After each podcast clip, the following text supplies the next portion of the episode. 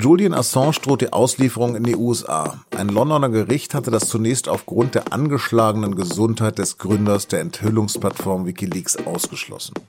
Jetzt aber wurde die Entscheidung gekippt. Über den Fall habe ich mit Lisa Kretschmer von der NGO Reporter ohne Grenzen gesprochen. Sie hören auf den Punkt, den Nachrichtenpodcast der Süddeutschen Zeitung. Am Mikrofon ist Lars Langenau. Danke, dass Sie zuhören.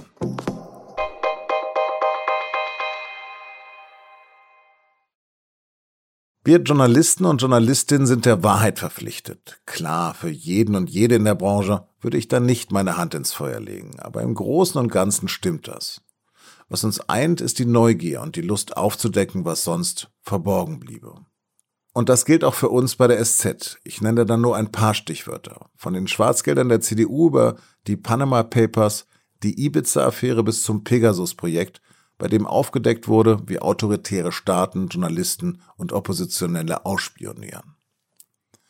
Solche investigativen Recherchen können auch gefährlich werden. Nach Angaben von Reporter ohne Grenzen wurden in den vergangenen 20 Jahren weltweit mehr als 1600 Journalisten und Journalistinnen getötet.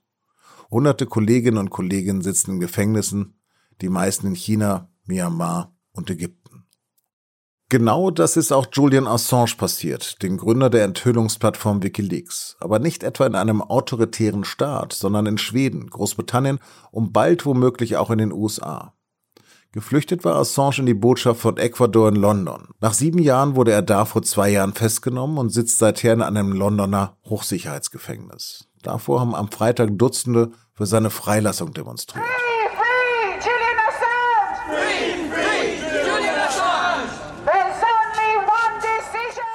Vor inzwischen elf Jahren hat die Whistleblowing Chelsea Manning, damals noch Bradley Manning, Wikileaks geheime Videos und Dokumente zugespielt. Es ging um Kriegsverbrechen der US-Streitkräfte im Irak und in Afghanistan, die bis heute übrigens nicht gesühnt sind.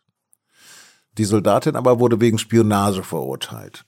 Und auch Assange selbst steht seit der Veröffentlichung auf Wikileaks im Fokus der Behörden. Die USA fordern seine Auslieferung. Seit elf Jahren ist er nun nicht mehr in Freiheit wie seine Verlobte Stella Morris klagt. For the past year and the past year, two years and a half, Julian has remained in Belmarsh prison, and in fact, he has been detained since the 7th of December 2010 in one form or another, 11 years. For how long can this go on? Wie lange also kann das noch gehen? Diesen Freitag, am Tag der Menschenrechte, ging der Fall jetzt in die nächste Runde. Der Londoner High Court hat dem Auslieferungsersuchen der US-Behörden stattgegeben und das Urteil einer Vorinstanz aufgehoben. Damals war die Auslieferung von Assange unter Berücksichtigung seines psychischen und gesundheitlichen Zustands auf die zu erwartenden Haftbedingungen in den USA untersagt worden. Washington hatte diese Entscheidung jedoch angefochten und bekam Recht. Die von den USA in der Zwischenzeit gegebenen Zusicherungen seien ausreichend, um die Sorgen um seine Gesundheit auszuräumen, sagte der Richter. Jetzt ist also der Weg frei, Assange den Prozess wegen Spionage in den USA zu machen. Dort drohen ihm bis zu 175 Jahre Haft. Nils Melzer, der UN-Berichterstatter für Folter, nennt das Urteil, Zitat, ein Armutszeugnis für die britische Justiz. Er spricht von einem politisch motivierten Urteil und sagt, dass man an Assange ein Exempel statuieren will, damit niemals wieder geheime Regierungsdokumente veröffentlicht werden. Für den Deutschen Journalistenverband gebührt Assange ein Orden und keine Haft. Über den Fall habe ich mit Lisa Kretschmer von Reporter ohne Grenzen gesprochen. Die Nichtregierungsorganisation setzt sich weltweit für Pressefreiheit ein und für Kollegen und Kolleginnen, die aus politischen Gründen inhaftiert sind. Frau Kretschmer, ab wann wird Journalismus zum Verbrechen? Aus der Sicht von Reporter ohne Grenzen ist Journalismus kein Verbrechen und darf auch nicht zu einem solchen gemacht werden. Ähm, und die Entscheidung gegen Assange heute hat aber das Potenzial, dass ähm, Journalismus kriminalisiert wird und verfolgt wird. Ähm, denn Assange wäre mit der jetzigen Entscheidung und wenn er in die USA ausgeliefert werden würde und vor Gericht gestellt werden würde, der erste Herausgeber, der eben auf Grundlage des Spionagegesetzes ähm, verfolgt werden würde und auch eventuell verurteilt werden würde. Und das nur, weil er Grundlage, äh, auf Grundlage von geleakten Informationen Berichterstattung betrieben hat. Und das würde bedeuten, dass jeder Journalist, jede Journalistin, jede Quelle, jedes Medienunternehmen in Zukunft befürchten müsste, dass eben Berichterstattung zu sensiblen Themen wie Geheimdienste, nationale Sicherheit oder Kriegsverbrechen verfolgt werden würden. Aber ist Assange dann qua Definition wirklich ein Journalist oder doch Aktivist? Der springende Punkt ist, dass Assange ähm, verfolgt wird für etwas, was in weiten Teilen gar nicht von den alltäglichen Aktivitäten eines Investigativjournalisten oder Journalistin zu unterscheiden ist. Also er wurde, wird verfolgt für genau die gleichen Aktivitäten und die gleichen Veröffentlichungen, die beispielsweise auch die New York Times gebracht hat. Gleichzeitig hat ähm, WikiLeaks und Assange große Beiträge zum investigativen Journalismus geleistet. Ähm, seitdem ähm, haben Recherchekooperationen internationale äh, einen ganz anderen Stellenwert oder auch datengetriebener Journalismus oder auch der Schutz von Whistleblowern, Whistleblowerinnen ist im Anschluss an die Veröffentlichung von WikiLeaks zu einem sehr viel wichtigeren Thema in äh, auch deutschen Redaktionen geworden. Ist denn so eine Redaktion, die wie die Washington Post oder die New York Times besser geschützt als WikiLeaks? Ja, das nannte man damals unter der US-Regierung ähm, auch das New York Times Paradox. Ne? Da hatte eben die äh, hatte die US-Regierung unter ähm, Obama schon einmal überlegt, ob sie ähm, Assange anklagen könnte und meinten dann eben aus den gerade geschilderten Gründen, ja, nee, eigentlich ist ja New York Times und das, was WikiLeaks oder Assange macht, ähm, gleich. Deswegen hatten sie sich nicht daran rangetraut. Insofern haben Medien da schon einmal erstmal einen anderen Stelle oder einen anderen Schutz. Ähm, und wir sind eben der Meinung, dass so eine äh, Entscheidung wie heute diesen Schutz ankratzen würde oder in Frage stellen würde. Ja, wie geht es denn jetzt weiter? Kann er noch mal in Berufung gehen oder wie stehen denn grundsätzlich die Chancen? Ähm, das ist natürlich eine ähm, Entscheidung der Verteidigung. Ähm, wir können nicht genau sagen, was jetzt die nächste Schri nächsten Schritte sind. Ähm, es steht auf jeden Fall der Berufungsprozess offen. Ähm, wie die Chancen sind, sind schwer abzu, äh, abzuschätzen, da es sich ja eigentlich auch um ein politisches Verfahren heißt. Also die Verhältnismäßigkeiten, juristische Aufarbeitung steht da auch im äh, im, im, im Spannungsfeld mit eben dem politischen äh, Kontext. Ja, aber was wäre denn die Alternative, dass er weiter im Gefängnis in London verrottet? Ähm, aus unserer Sicht wäre die einzige Alternative, dass ähm, die USA den, das könnte nämlich das Justizministerium in den USA könnte das nämlich entscheiden oder Biden könnte das entscheiden, ähm, der jetzige US-Präsident, dass die, äh, das Auslieferungsverfahren gestoppt wird und fallen gelassen wird, die Vorwürfe gegen Assange.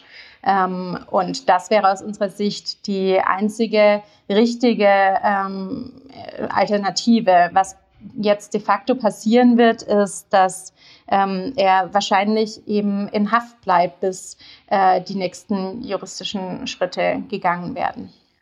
Soweit ich mich erinnere, fing das an unter Bush, hat sich unter Obama fortgesetzt, dann unter Trump und jetzt unter Biden. Warum soll sich da etwas verändern? Ehrlich gesagt äh, sind wir nicht sicher, ob sich etwas verändern wird, aber es sollte sich eben unter äh, sollte sich grundsätzlich äh, die Auswirkungen auf die Pressefreiheit äh, in in Betracht gezogen werden, dass man diesen Schritt dann eben nicht mehr rückgängig machen kann und ein Präzedenzfall geschaffen wird. Und da appellieren wir eben auf die jetzige, an die jetzige US-Regierung, ähm, die ja jetzt auch gerade in diesen Tagen ein ähm, Summit für Demokratie ähm, äh, veranstaltet hat, dass mit diesem, dass man sich eben da in der Regierung nicht widerspricht, sondern in einer Linie fährt und auch die Pressefreiheit bei solch unbequemen Fällen schützt. Also konkret, Sie vermuten, dass er in den USA kein faires Verfahren bekommen wird? Na, das sind wir auf jeden Fall sehr ähm, haben wir auf jeden Fall große Zweifel daran, denn es wurde ja auch äh, unlängst berichtet, dass ähm, unter Trump ähm, diffuse Pläne äh, ausgeheckt wurden, Assange zu kidnappen, oder gar umbringen zu lassen.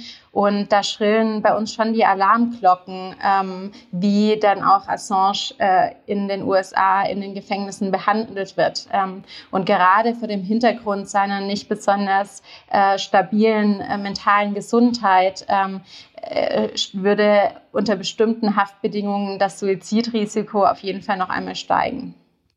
Es gibt ja diesen Bericht des Folterexperten der UN, der sagt, dass das äh, Assange auch angetan worden ist. Was wissen Sie denn darüber, ähm, sozusagen, ob das fortgesetzt wird?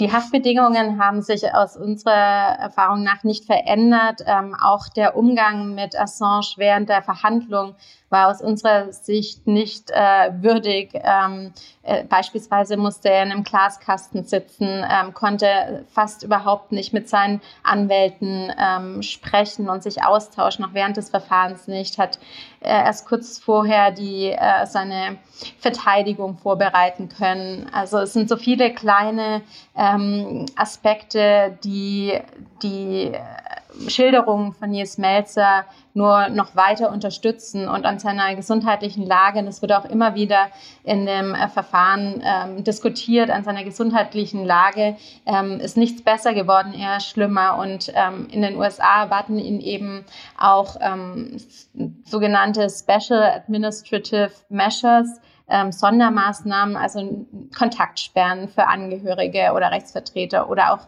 strenge Isolation. Und wenn solche Maßnahmen gegen ihn angewandt werden, dann ähm, äh, ist auf jeden Fall das Suizidrisiko aus unserer Sicht noch erhöht.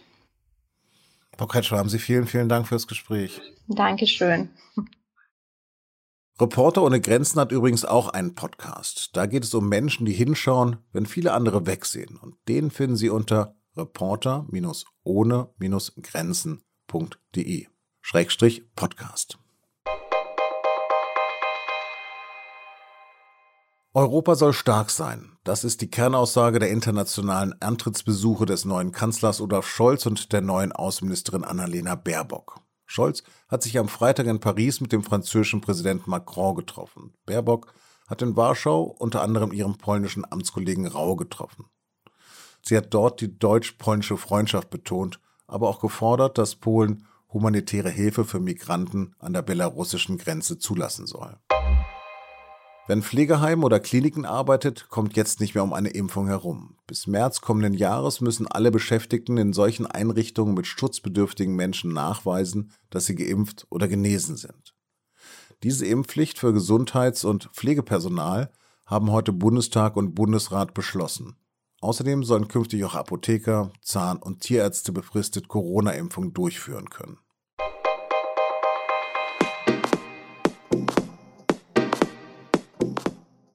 Meine Damen und Herren, ich unterbreche unsere Sitzung für einen Augenblick. Ich erhalte soeben die Nachricht, dass die Nobelpreiskommission des norwegischen Parlaments heute dem Herrn Bundeskanzler der Bundesrepublik Deutschland den Friedensnobelpreis verliehen hat. Das war ein Ausschnitt aus dem Bundestag von 1971. Und genau heute, vor 50 Jahren, hat Willy Brandt die Medaille dann in Oslo überreicht bekommen. Heute heißen die Preisträger Maria Ressner von den Philippinen und Dimitri Muratov aus Russland. Und beide sind passend zur heutigen Sendung Journalisten. Redaktionsschluss für Auf dem Punkt war 16 Uhr. Produziert hat die Sendung Jakob Arno. Vielen Dank fürs Zuhören. Bleiben Sie uns gewogen.